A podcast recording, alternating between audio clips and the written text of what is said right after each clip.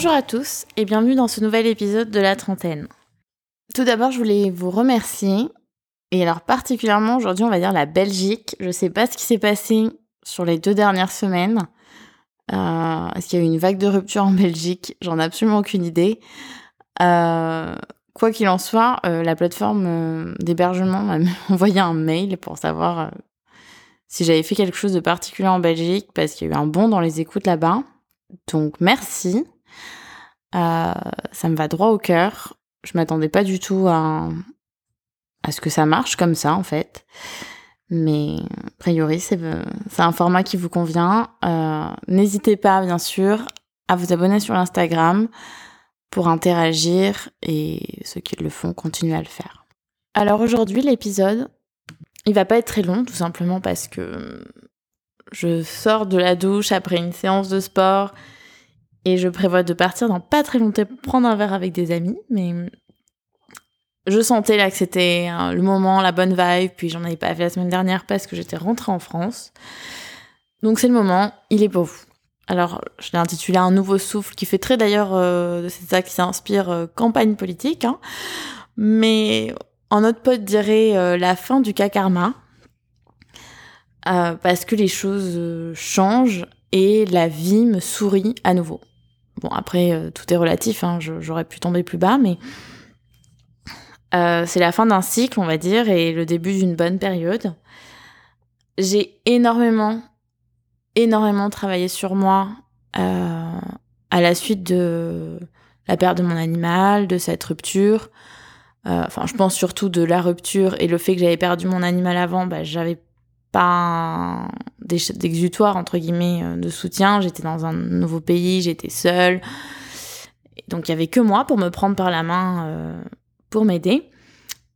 Donc euh, j'ai énormément travaillé sur moi euh, et je, je commence à en récolter clairement les fruits. Euh, alors quand je dis euh, travailler sur moi, ça a été essayer de comprendre comment et pourquoi euh, je me tirais en gros des balles dans le pied toute seule, je m'auto-sabotais et, et je m'empêchais, euh, je poussais les gens à faire ce que je craignais finalement qu'ils fassent. Euh, et donc ça, ça a impliqué hein, de, ben, prendre ma pelle, creuser bien profond dans mon caca et prendre, en fait, prendre ma part de responsabilité. Et surtout, euh, je voulais évoluer pour ne plus jamais, jamais me sentir comme ça, sans pour autant me fermer euh, à la population euh, mondiale. Donc par quoi c'est passé? C'est passé essentiellement par beaucoup, beaucoup, beaucoup, beaucoup d'introspection. Je pense que parfois les gens devaient se demander est-ce qu'elle est folle? Et vu de l'extérieur, ça devait vraiment me donner un air de constipé. Globalement, je me disais bon bah là j'ai une angoisse qui monte. Autant vous dire que sur les premières semaines, il y en a eu beaucoup. Et euh, je me posais et euh, j'étais là, bah, pourquoi tu angoisses Euh, Et j'essayais en fait, de faire la différence entre bah, les faits, c'est-à-dire, bah, prenons un exemple concret, hein. il est plus dans ma vie, enfin c'est un fait, au- aujourd'hui il ne fait plus partie de ma vie. Et en fait, toutes les interprétations qu'il y avait à côté, qui étaient purement liées à mon esprit, c'est-à-dire euh, je n'en vaux pas la peine, je ne suffis pas, euh, enfin tout ce qui est dévalorisant, qui en fait euh, n'avait rien à voir avec le fait. Et alors là, je vous prends un exemple concret d'une angoisse, mais en fait, ça peut être pour plein de trucs tout con, comme je disais, vo- votre boss vous répond pas, un mail parce que vous demandez des vacances, euh, c'est juste peut-être parce qu'il, enfin, le fait c'est qu'il a pas eu le temps de répondre, et c'est pas parce que euh, il trouve que vous travaillez pas, qu'il a pas envie de vous donner vos vacances. Voilà. Et en fait, donc il y a vraiment eu des moments où je m'asseyais avec aucune stimulation, c'est-à-dire je regardais pas mon téléphone et je t'es là, qu'est-ce que tu ressens, de quoi t'as peur, et de me rendre compte qu'en fait ma peur, bah, elle était pas fondée. Euh, Donc ça, ça a été euh, dur, on va pas se mentir, ça a vraiment été dur. Euh, et ça en fait partie un petit peu à remettre euh, bah, mon ego, ce, ce- ce- celui qui, nous donne toutes ces petites pensées qui sont pas justifiées, bah, à sa place. Pour la petite histoire, Lise Bourbeau conseille dans son bouquin Les blessures qui empêchent d'être soi-même de lui donner un petit nom, à son ego. C'est plus facile pour le dissocier. Bon, ben moi, je l'ai appelé Lens parce que je trouvais qu'il était très performant. Il pédalait, il pédalait très vite comme Lance Armstrong sous EPO. La bonne nouvelle, c'est que maintenant, comme le cycliste, Lens n'a plus qu'un seul testicule. Euh, par quoi c'est passé aussi? Par euh, une psychothérapie, on va pas se mentir. Euh, je la voyais déjà avant, mais le contenu de notre séance et la progression ont radicalement changé. clairement, avant, je pouvais me payer le luxe d'une psychothérapie pour des choses un peu plus superficielles.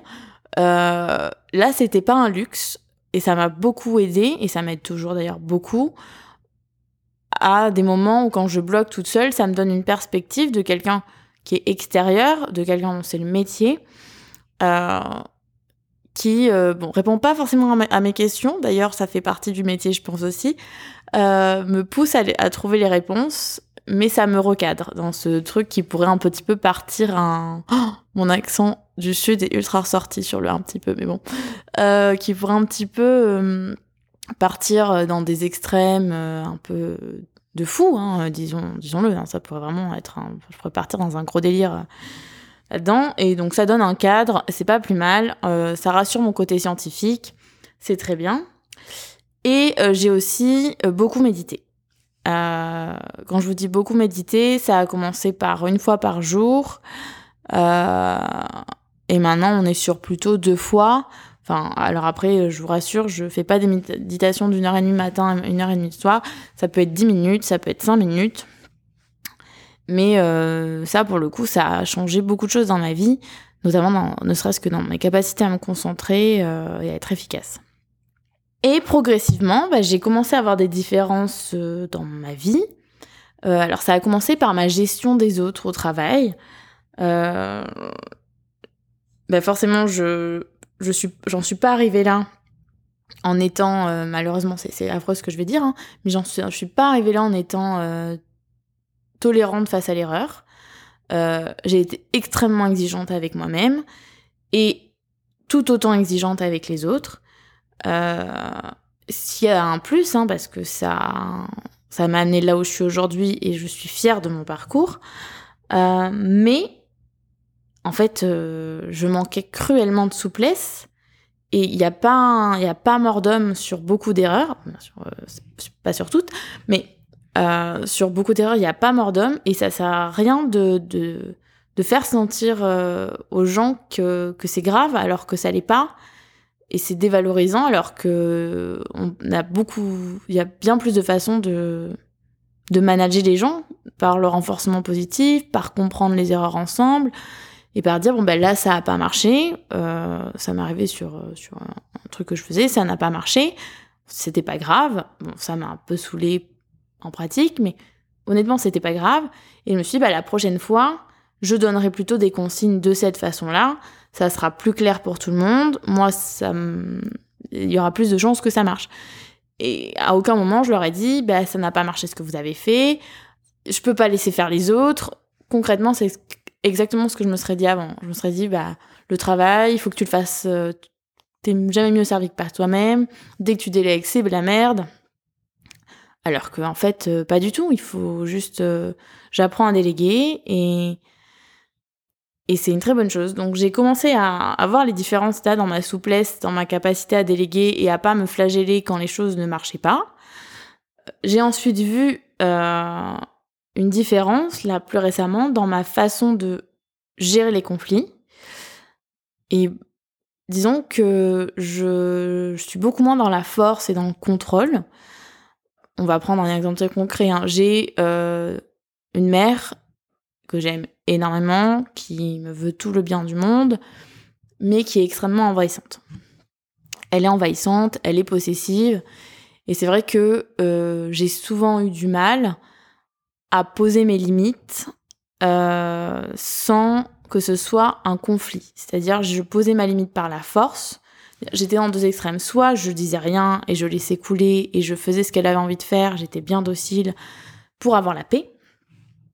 Soit euh, j'étais en totale rébellion, genre l'adolescente éternelle. Et en fait, maintenant, je me suis rendu compte que je pose ma limite, c'est-à-dire je lui dis, ben en fait non, ça, ça ne me convient pas. je prends son exemple avec elle, mais en fait, ça arrive dans d'autres conflits. Hein. Je dis non, je, ne veux, je ne veux plus entendre cette critique. C'est tout. Et je ne donne pas de marche à suivre. Moi, je dis juste que pour moi, je ne, veux plus de ça. Ce que elle, elle en fait et euh, comment elle décide de réagir à ça, ça lui appartient. Euh, et c'est pareil pour euh, bah, finalement la gestion des relations. Voici ma limite.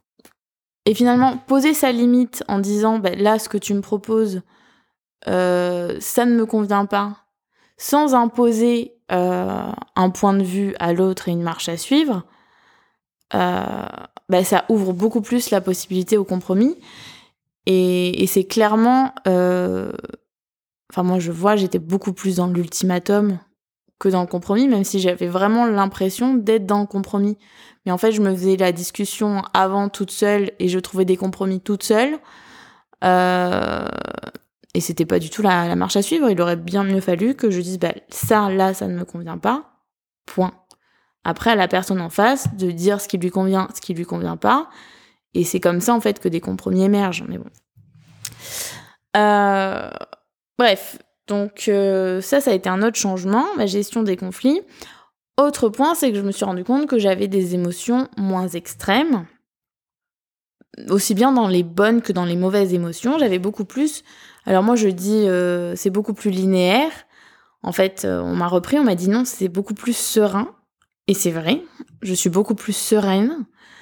Euh, et ça alors, vous allez me dire, bah, c'est peut-être parce que là, t'as mangé tellement de caca à la grosse cuillère que euh, bah, maintenant, forcément, t'as des bonnes nouvelles. Alors, pas du tout. Euh, j'ai aussi des mauvaises nouvelles. Et en toute honnêteté, on, on m'a diagnostiqué un vitiligo. Alors, je vais pas en mourir, c'est pas grave. Dans ce sens-là, si on prend le point positif, j'ai un risque réduit de cancer cutané par rapport à la population générale. Bon, euh, voilà. Euh, sur le coup, quand je l'ai suspecté, ça a été dur. Euh, ça a été dur parce que ben, ça m'a renvoyé à tout ce que j'avais perdu, vu que ça se déclenche avec un choc émotionnel.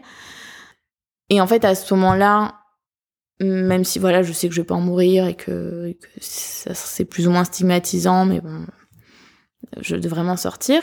J'avais juste besoin ben, qu'on me prenne dans, ses bras et qu'on me dise, bah, en fait, ça va aller, t'es pas toute seule. Et, euh, et c'est pas une, des taches blanches qui vont te rendre moche. Bon, ben, c'est pas des taches blanches qui vont me rendre moche, c'est vrai. Je le sais, sans vouloir paraître prétentieuse, hein, je, je, je, je, le sais, mais c'était pas pour autant que j'avais pas envie de l'entendre alors bon, il se trouve que j'étais toute seule, donc euh, ben voilà, je me suis encore une fois pris par la main, mais c'était encore quelque chose à gérer seule.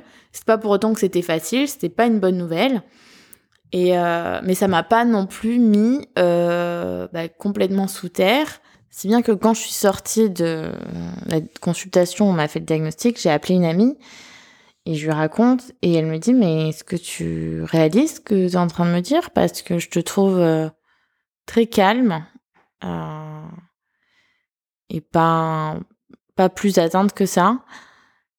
Et voilà, donc c'est juste que, bon, alors est-ce que c'était encore euh, les restes du joint que j'avais fumé avec mon frère la veille ou, euh, ou que j'étais aussi sonnée peut-être un petit peu par le diagnostic, mais je pense surtout que c'est les bas sont moins bas et je prends les choses avec un peu plus de, de flegme, si on peut dire.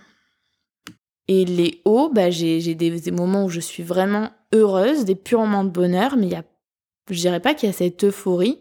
Je reste un petit peu parce que j'adore ce côté chez moi qui est un peu naïf, enfin qui euh, un peu, qui s'émerveille devant beaucoup de choses, qu'on est un petit peu ravi de la crèche. Euh, je garde ça sans en fait euh, avoir des extrêmes et j'aime beaucoup. Honnêtement, j'aime beaucoup. et en ce qui concerne le vitiligo, bon ben je traite hein, si ça reste comme ça. Mes potes auront le droit de m'appeler Perdita, on en rigolera bien. Bref, donc vous voyez, progressivement, il y a des petits changements qui sont arrivés comme ça. Et euh, je suis rentrée en France, euh, une petite semaine, pas beaucoup plus. Euh, et bon, le fait de rentrer quand même au pays, ça, bien forcément, ça fait du bien.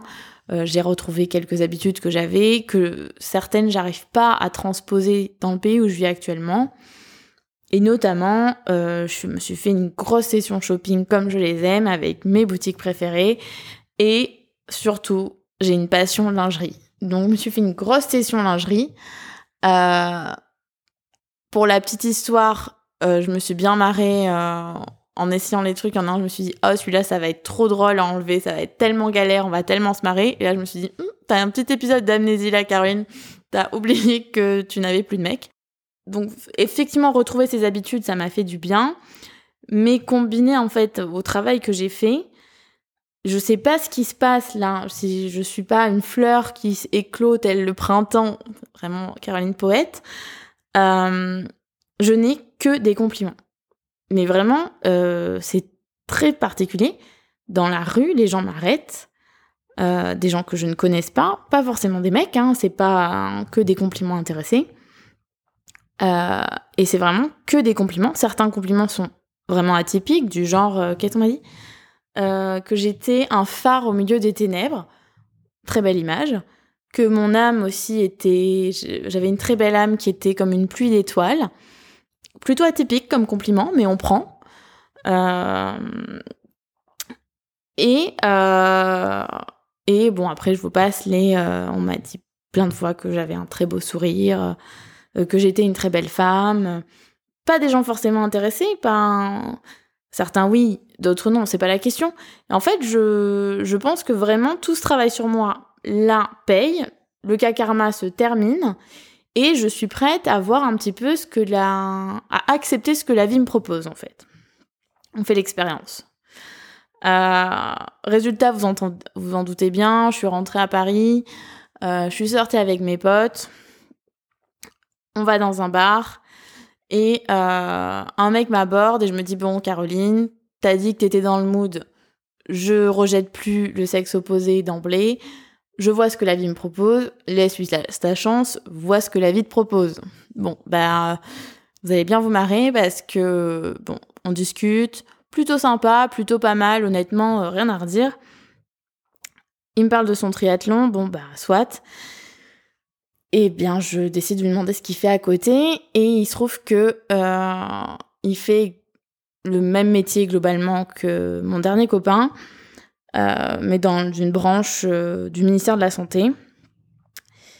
Et là, dans ma tête, je me dis ah non, Genre, ah non, on a dit qu'on se laissait surprendre par la vie, mais ça serait bien autre chose. Ah non. eh bien, figurez-vous que ce ah non, j'ai sorti à vote. Voilà, ce ah non qui sortait du cœur est sorti à vote. Euh, eh bien, on félicite quand même le garçon qui a extrêmement bien géré euh, en, en, disant je crois que j'ai pas dit ce que tu avais envie d'entendre et euh, je suis désolée, mais je lui ai menti. Je lui ai dit que j'avais tiqué sur le ministère de la Santé et absolument pas sur la première partie de son métier.